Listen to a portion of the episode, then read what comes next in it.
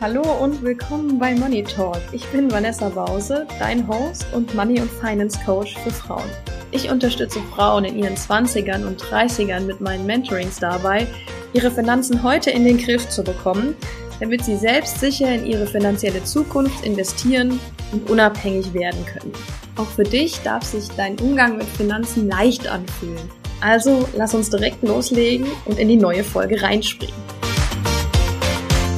Herzlich willkommen zu einer neuen Podcast-Folge. Ich freue mich, dass du auch heute wieder hier dabei bist. Und wenn du auf meinem Instagram-Kanal vanessa.moneymentorin unterwegs bist, dann hast du vielleicht auch schon meinen Post und die Story zu meinen Schulden und dem Weg aus genau diesen Schulden heraus schon gesehen. Wenn du noch nicht auf dem Kanal bist, dann komm doch mal rüber, folge mir und werd Teil der Community. Da würde ich mich auch riesig drüber freuen. Aber was ich festgestellt habe, während ich diese Stories damals gemacht habe, ah, da habe ich gemerkt, dass dass ich dem Thema eigentlich einen größeren Raum geben muss und damit Learnings, die ich dabei hatte, erstens besser aufbereiten kann und auch, ja, nach gute Stories verschwinden nach 24 Stunden, ne? Also, selbst wenn man die speichert als Highlights, ist es halt trotzdem nicht so das gute Format, um sehr, sagen wir mal, ausschweifend über bestimmte Themen zu sprechen. Und deshalb dachte ich, ist hier Money Talk definitiv das bessere Format.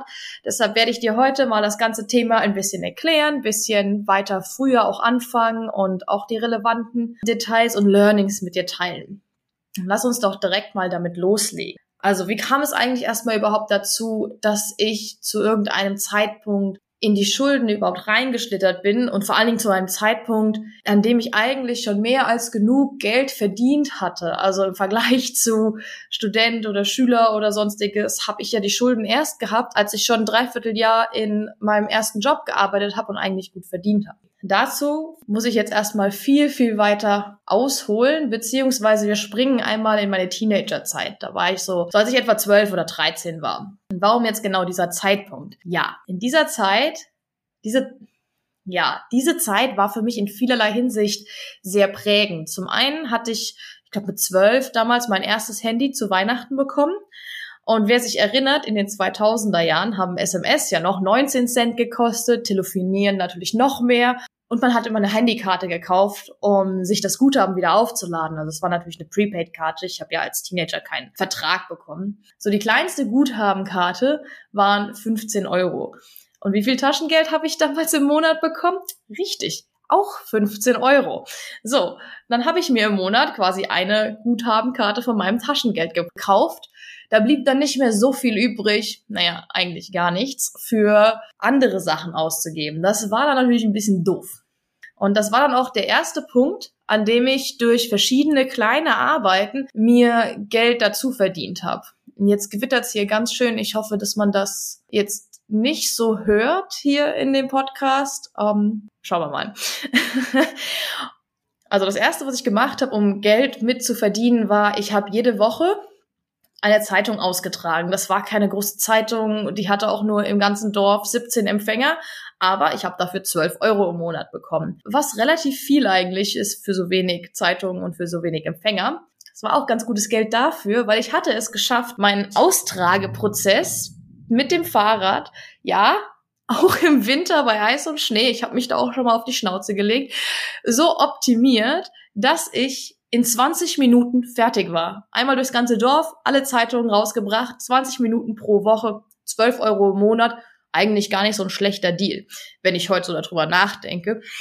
Und wenn ich das aber heute auch so sehe, muss ich echt drüber lachen, wie, ja, wie ich mich gepusht habe, dass ich das möglichst schnell mache, weil ich eigentlich gar keine Lust darauf hatte. Und zum anderen habe ich mir dann auch durch regelmäßiges Autowaschen der Autos meiner Großeltern auch nochmal Geld verdient. Das waren, glaube ich, immer so 10 Euro im Monat oder pro Mal waschen. Und das ist 10 Euro pro Waschen, aber das waren dann so ein bis zweimal im Monat. Also das waren maximal 20 Euro, meistens waren es aber, glaube ich, auch nur 10. Und last but not least habe ich für 5 Euro die Stunde bei meiner Mama im Steuerbüro gearbeitet und habe da so Kleinkramtätigkeiten erledigt, die sonst die Azubis gemacht haben. Und O-Ton von meiner Mutter war damals, die Zeit ist eigentlich zu schade für die Azubis, das zu machen. Ja, war auch okay. Ich habe ja 5 Euro dafür gekriegt.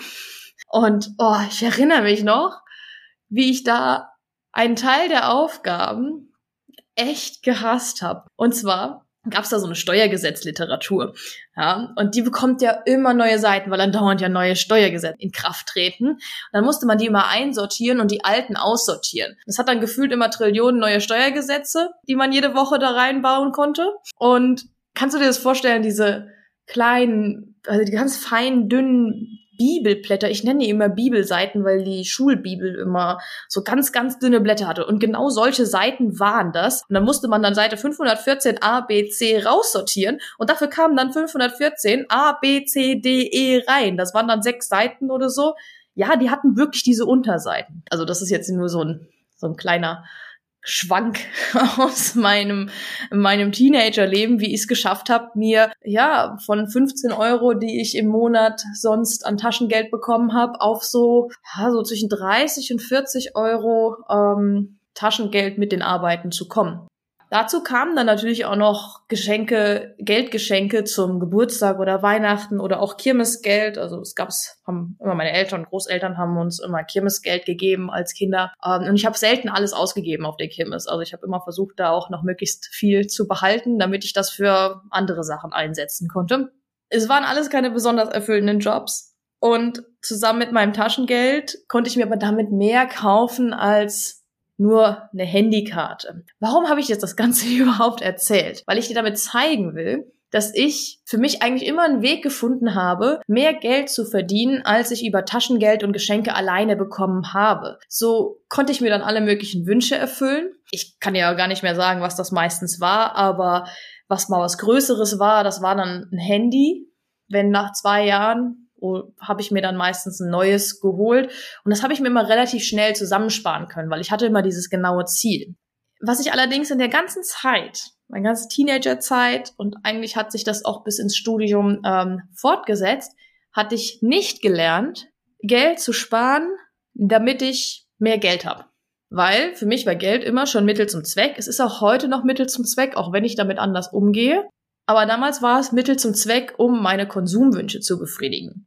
Und ich habe eigentlich immer ausschließlich zweckgebunden gespart. Und wenn ich genug zusammen hatte, habe ich mir das gekauft, wofür ich gespart habe. Also das Handy zum Beispiel. Meine Mutter ging dann teilweise sogar so weit, dass sie gesagt hat, ich könnte mit Geld nicht umgehen. Das hat aber nie gestimmt. Ich habe nur nie den Sinn von Sparen um des Sparens willen verstanden, weil das kam mir immer sinnlos vor. Mein Bruder ist da zum Beispiel auch ganz anders, also war und ist heute auch noch ganz anders. Der hat immer Geld regelrecht gehortet. Ja, ob das andere Extrem jetzt so besser ist, sei mal dahingestellt. Aber das habe ich nie gemacht. Ich habe aber natürlich auch jedes Jahr immer ein bisschen gespartes Geld auch zum Weltspartag mal auf die Bank gebracht. Das war halt auch immer so um meinen Geburtstag rum, da kann man das dann mal machen. Das wurde aber auch mit jedem Lebensjahr weniger, weil je älter ich wurde, desto weniger Interesse hatte ich an dem ganzen Spielzeug. Klar, welcher Teenager hat Interesse an Spielzeug, das man beim Weltspartag kriegt. Aber als Kindergartenkind oder Grundschüler oder auch noch bis ich weiß nicht, bis ich so 12, 13, 14 war, fand ich das, glaube ich, ganz toll. Aber nur wegen dem Spielzeug, nicht wegen dem Sparen an sich. Aber das ist auch, glaube ich, das, wofür die Kinder gelockt werden, dies, den Weltspartag zu nutzen. Na gut. Dasselbe Schema hatte ich dann, als ich mein Auslandsjahr in Australien gemacht hatte. Also ich bin nach dem Abitur für ein Jahr nach Australien geflogen für Work and Travel. Ich hatte da auch kein Problem, Geld zu verdienen. Also ich habe auch immer wieder immer Wege gefunden, Geld zu verdienen. Das war nicht das Thema.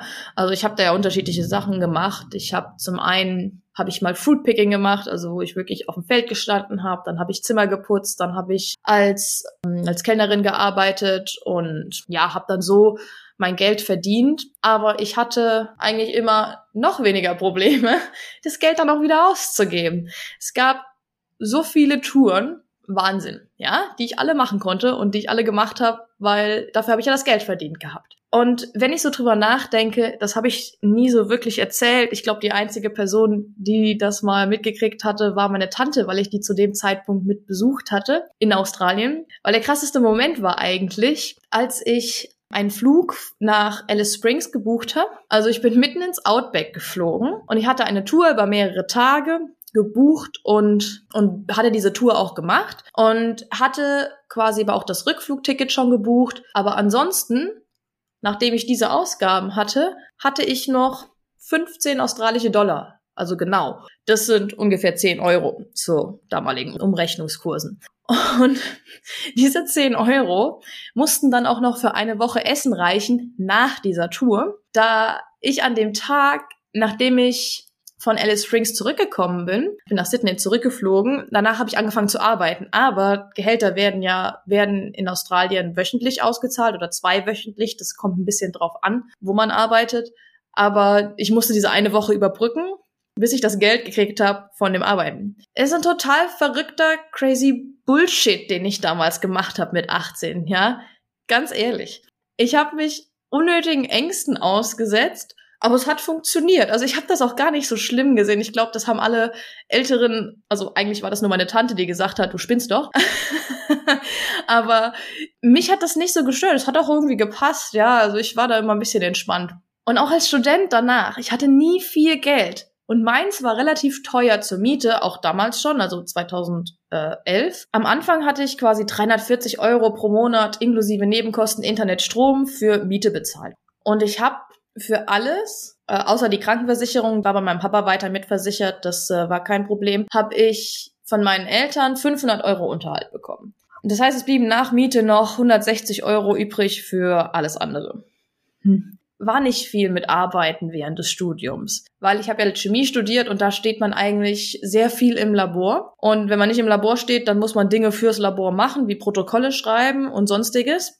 Das heißt, mit Arbeiten ist da halt nicht so einfach oder funktioniert eigentlich nicht so gut. Das heißt, im Vergleich, zu, also im Vergleich zu anderen Studenten anderer Fächer, die auch jetzt keine Laborzeiten hatten, war ich natürlich für potenzielle Arbeitgeber in der Regel viel zu unflexibel. Das war halt dann leider so, weil da kannst du mal ein paar Wochen nicht, weil du halt jeden Tag im Labor stehst von morgens bis abends. Ja, das kommt dann meistens nicht so gut an. Das heißt, ich habe eigentlich während des Studiums bis zum Ende des Bachelors nicht gearbeitet. Im Master hatte ich was gefunden, aber und ich habe dadurch dann ab und zu von meinem Ersparnissen 50 bis 70 Euro mal runternehmen müssen, um meine Lebenshaltungskosten zu decken. Also ich habe keine Urlaube gemacht, ich habe keine größeren Anschaffungen gehabt, aber die Ersparnisse wurden weniger und waren dann gegen Ende des Studiums eigentlich leer oder so gut wie leer.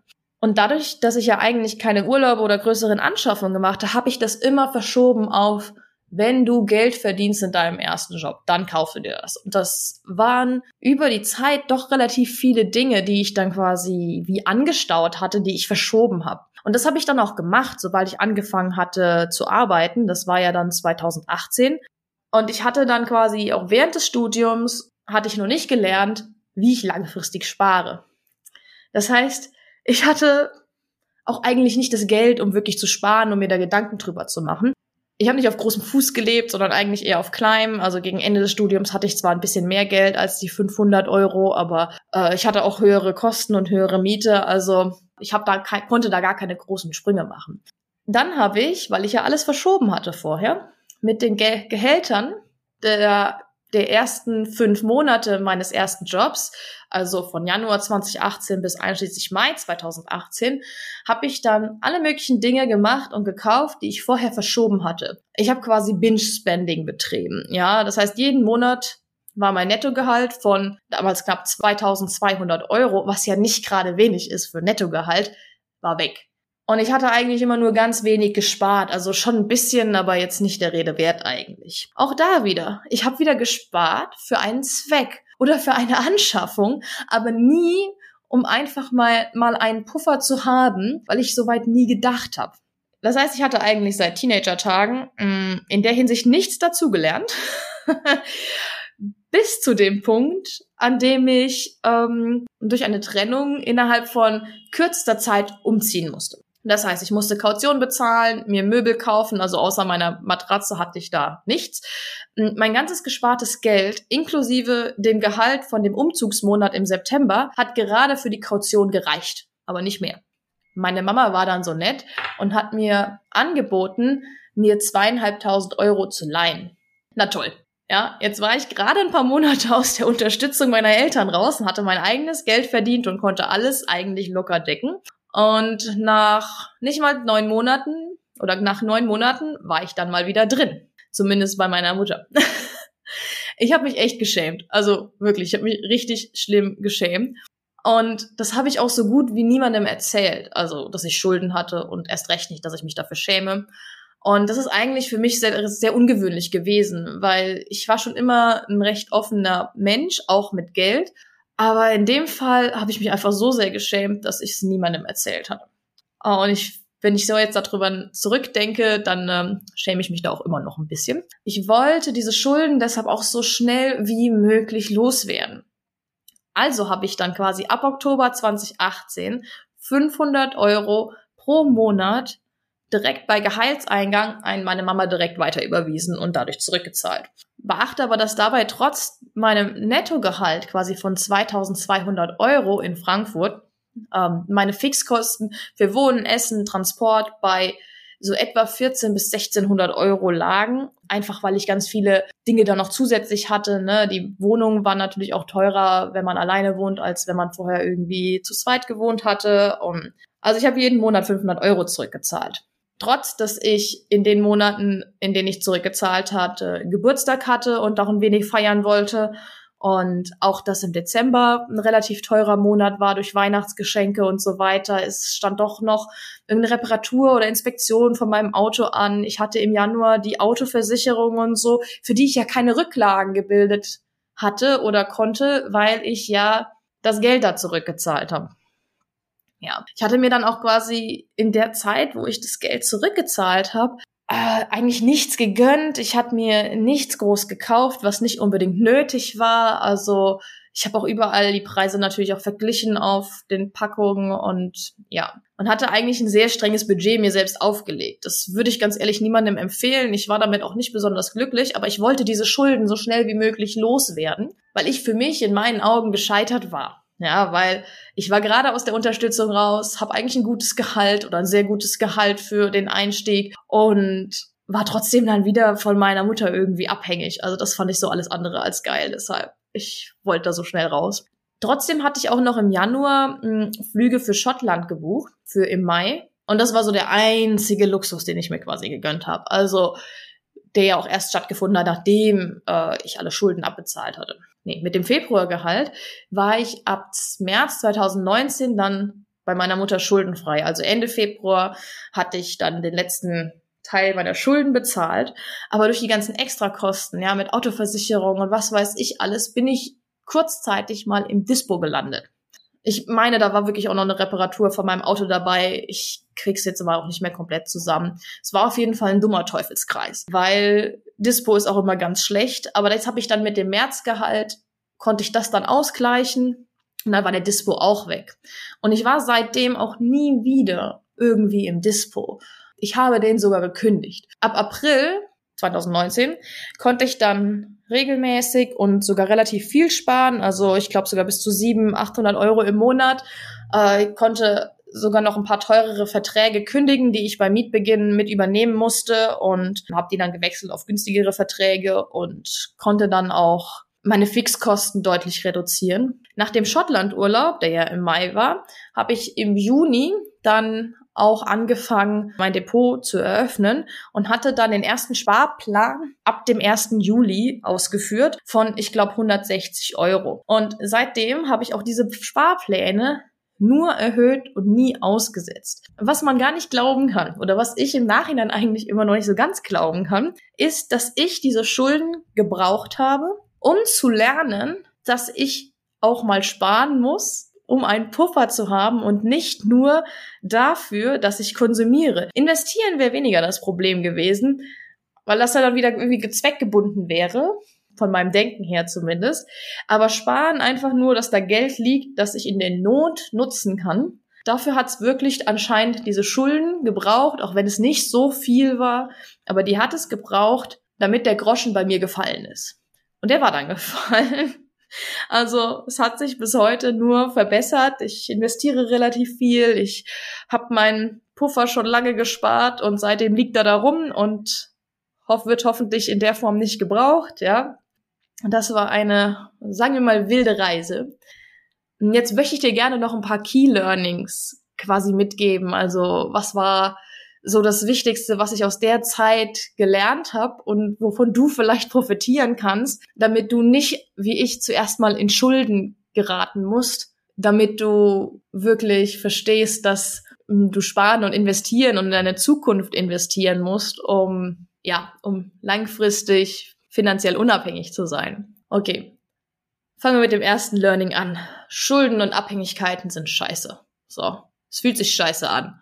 Und nur aus diesem einen Grund alleine lohnt es sich, einen Puffer von drei bis sechs Monaten dir zusammenzusparen. Ja? Und es gehört auch irgendwie zum Erwachsensein dazu, wenn man mal ehrlich ist.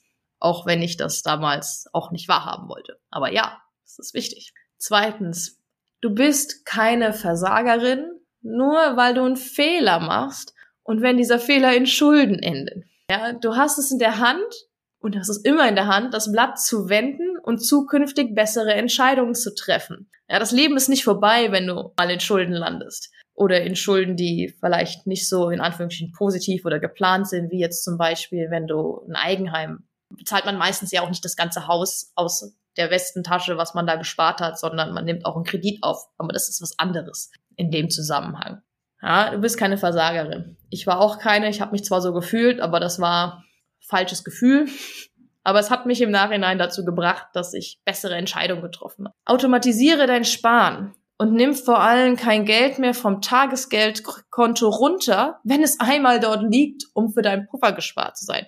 Außer es handelt sich wirklich um einen der Gründe, für den du deinen Puffer angelegt hast. Weil das ist ein ganz wichtiger Punkt. Das habe ich auch öfter gemacht. Ja, ich habe früher öfter natürlich Geld von meinem Sparkonto oder meinem Tagesgeldkonto war das ja genommen, um mein Studentenleben zu finanzieren. Da hatte ich aber relativ wenig Geld. Aber ich habe das auch noch gemacht, als ich mehr Geld verdient habe. Ja, ich habe Geld auf mein Tagesgeldkonto gespart und in der Mitte des Monats mir eingefallen, was ich dann jetzt noch kaufen will, dann habe ich mir Geld da wieder runtergeholt. Total blöd, ja. Das ist nicht der Sinn der Sache. Ein ganz, ganz wichtiges Learning, Learning Nummer vier. Mehr Geld verdienen in meinem Fall von Student zum ersten Job übergehen, heißt nicht, dass du besser mit Geld umgehen kannst. Ja, ich bin, glaube ich, das beste Beispiel in dem Fall. Weil ich habe früher immer nur geglaubt, naja, ich brauche einfach nur mehr Geld und dann habe ich die ganzen Probleme nicht mehr, die ich als Student hatte. Für mich war auch der Hauptgrund, Chemie zu studieren, weil man da am Ende einen gut bezahlten Job hat, ja, dass ich keine Geldprobleme habe. Aber ich habe als Student das wirklich geglaubt. Ganz großer Trugschluss. So, mit Geld umgehen können und mehr Geld haben, sind zwei komplett unterschiedliche Paar Schuhe. Du kannst mit Geld umgehen lernen, ohne dass du viel Geld hast. Weil dann, wenn du das nämlich kannst und hast irgendwann mehr Geld, dann weißt du schon, wie du mit deinem Geld umgehen kannst. Und damit du diese Fehler, wie ich sie gemacht hast, nicht machst. Ist eigentlich, eigentlich ganz einfach und logisch, aber ja, hatte ich so nicht gelernt. Aber habe ich dadurch gelernt. Okay, hm, fünftes Learning.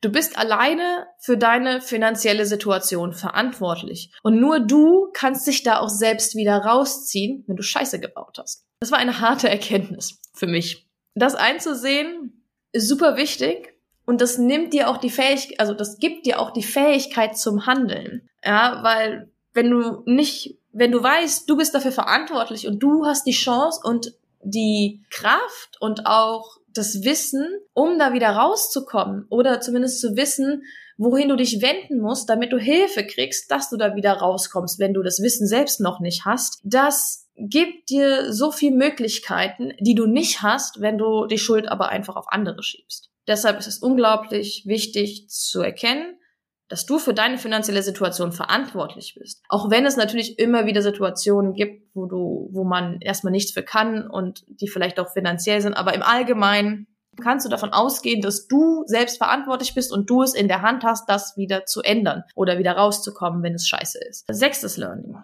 Mit einem ordentlichen Puffer schläft es sich besser und angenehmer. Das habe ich eigentlich erst so richtig gemerkt, als ich meine drei Monatsgehälter als Puffer angespart hatte. Vorher war mir das nicht so bewusst, dass das auch ein Grund für, ähm, für Sorgen oder Gedanken ist oder Gedanken, die um Geld gekreist sind aus verschiedenen Gründen. Ich dachte immer, das ist halt so. Äh, nee, es lag daran, dass ich eben nicht diesen Puffer hatte und immer alles so aus der Portokasse bezahlt habe, was langfristig auch nicht so sinnvoll war. Als ich den Puffer angespart hatte, habe ich gemerkt, das ist besonders wertvoll.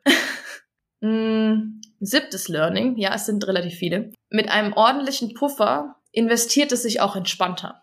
Auch das ist ein Learning, das nicht ganz so intuitiv ist. Ja, man sagt natürlich immer klar, du sollst erstmal einen bestimmten Puffer haben, äh, bevor du anfängst zu investieren und auch immer nur Geld investieren, das du langfristig nicht brauchst. Ja, aber wenn ein gewisser Puffer schon da ist, dann investiert es sich auch wirklich entspannter, weil du investierst sowieso nur Geld, das du nicht brauchst. Aber du kannst auch Kursschwankungen leichter hinnehmen und aussitzen, weil du nicht zwingend auf dieses Geld angewiesen bist. Und du im Zweifel, wenn irgendwas passiert, auch nicht da dran gehen musst und im Minus verkaufen musst, sondern du kannst halt einfach dafür dann deinen Puffer nutzen, wofür er auch gedacht ist. Und musst nicht im Zweifel, wenn jetzt gerade ein Crash ist und du aber das Geld brauchst, ähm, deine Investitionen verkaufen. Man kann gar nicht oft genug sagen und auf wie viele Varianten ein Puffer wichtig ist. Den braucht jeder, ohne Ausnahme. Achtes Learning. Manchmal braucht man diese Extremsituation, wie ich sie mit, mit meinen Schulden hatte, weil sie auch ein Augenöffner sein können. Wenn du solche Extremsituationen aber vermeiden kannst, solltest du sie auch vermeiden. Also jetzt willkürlich äh, in Schulden zu gehen, nur damit du einen Augenöffner kriegst, ja, das ist jetzt keine sinnvolle Lösung. Solche Situationen sind dann auch für manche Dinge gut, auch wenn sie in der Situation selber sich alles andere als gut anfühlen. Neuntes Learning. Man hat nur dann Sorgen und Probleme mit Geld, wenn man nicht genug davon hat. Das habe ich als Student gemerkt und nochmal im Besonderen, als ich Schulden hatte. Mit jedem Monat, den ich nach dem Schuldenabbau mehr gespart und investiert hatte, wurde diese Last aber leichter. Das heißt, es lohnt sich auf jeden Fall dafür loszugehen. Ja, natürlich vor allen Dingen, wenn man eigentlich genug Geld hätte, aber trotzdem Schulden hat und die zurückzahlt und oder vielleicht relativ viel Geld verdient in seinem Job, aber davon eigentlich, wenn was spart, aber nichts sonstig für die Zukunft investierst, ja, das verursacht dann Druck. Das ist ja wirklich ein richtiges Druckgefühl auf, wie auf dem ganzen Körper. Ja, für mich fühlt sich das zumindest so an. Kannst ja mal überlegen, wie sich das für dich anfühlt. Aber es war so eine Befreiung, als ich die Schulden weg hatte und als ich regelmäßig investiert und gespart hatte und es ging alles automatisiert, es war super entspannt. Dafür lohnt es sich jeden Tag eigentlich loszugehen und sein Finanzwissen zu verbessern, Fortschritte zu machen in dem, was man investiert oder auch, dass man überhaupt investiert, das, ja,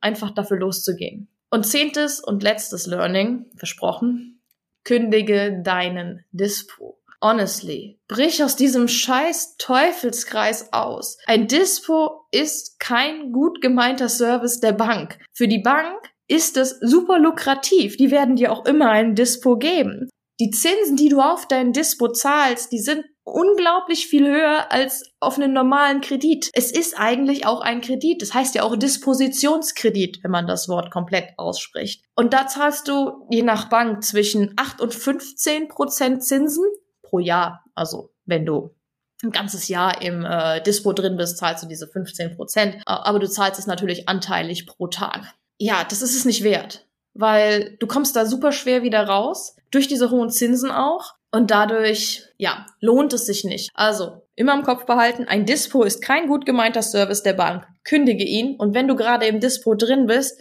komm da so schnell raus wie möglich. Es ist wichtig, wenn du auch mehrere Schulden vielleicht hast, sind das die Schulden, die du als erstes loswerden musst, weil die Zinsen einfach unglaublich und unverhältnismäßig hoch sind zu allen anderen. Ja, jetzt möchte ich noch mal kurz auf den Fünf-Schritte-Fahrplan hinweisen. Also, wenn du endlich erfolgreich sparen möchtest und die Schritte auch nutzen möchtest, die ich ich habe es genutzt, um aus den Schulden rauszukommen. Ich habe das auch genutzt, um dann meinen Puffer aufzubauen oder auch jedes andere Sparziel, für das ich gespart habe. Ja, wenn du das runterladen möchtest, gerne auf www.vanessabause.de slash erfolgreich sparen. Ich pack die Infos auch wie immer in die Podcast-Beschreibung. Jetzt möchte ich eigentlich nur noch ganz kurz abschließen mit ein paar Worten. Lerne aus meinen Fehlern. Ja, begib dich nicht in die Schuldenfalle, wenn du es irgendwie vermeiden kannst. Also wirklich nicht. Lass dir mit meiner Story, die ich auch noch nie in dem Detail geteilt habe und auch meinen Learnings, lass dir den Weg weisen. Lerne mit deinem Geld und Finanzen umzugehen und investiere auch in dich selber. Versuche dich fortzubilden, versuche weiterzugehen. Ja, mach am besten keine Schulden und spar dir einen Puffer.